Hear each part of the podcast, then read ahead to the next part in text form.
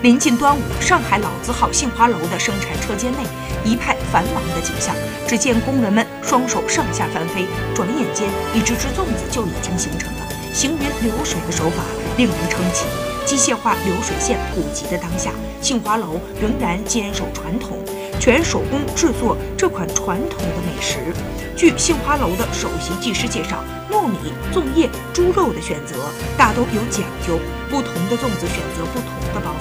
从淘米切馅儿、包捏成型，再到蒸煮包装，粽子制作的每道工序都蕴含了匠心，且容不得丝毫的马虎。据了解，从传统的鲜肉粽到创新的爆菇腊肉粽，再到广式的果蒸粽，今年有十四种口味的粽子从这个车间诞生，销往全国各地。